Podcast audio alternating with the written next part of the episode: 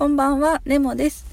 えっと、最近うまくいってる時間管理方法についてお話ししたいと思います。それは、えー、たと今までは、うんと、6時からご飯作って、6時半から食べて、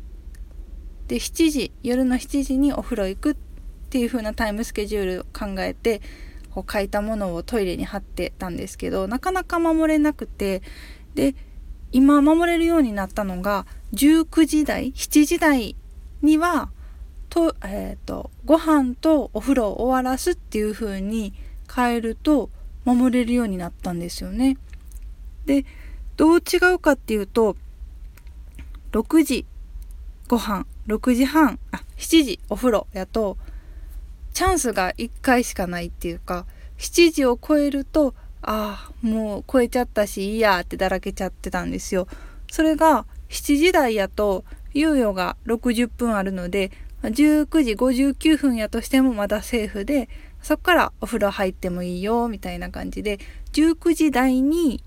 スタートさせるっていう風に変えるとすごいタイムスケジュール通りに動けるようになりました。で私ストレングスファインダーっていう、うんと、36個の人間の資質の中から上位5個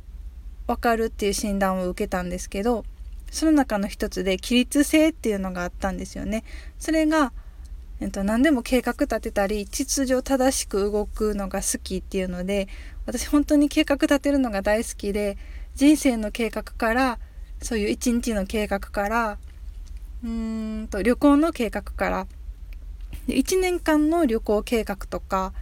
1年間のこのタイミングで実家に帰省するとかそういうのも何でも立てるんですけど立てても結構計画倒れになっちゃう。でだらだらスマホ見ちゃって1日の計画もうん2時間本読めると思ってもあれもう寝る時間やみたいなのがありました。なんですけどこの19時台にやるっていう風に決めたら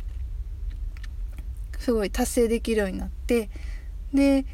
19時台にお風呂と、えっと、ご飯をどっちもスタートさせる？と遅くても21時にはフリーになるんですよね。なんでそっから2時間はあの好きなテレビドラマ見たり、えっと、読書したり時間確保できるようになってすごい有意義やし時間通りに動けてるからなんか自己肯定感も上がるしすごい心地よく過ごしてます。ありがとうございました。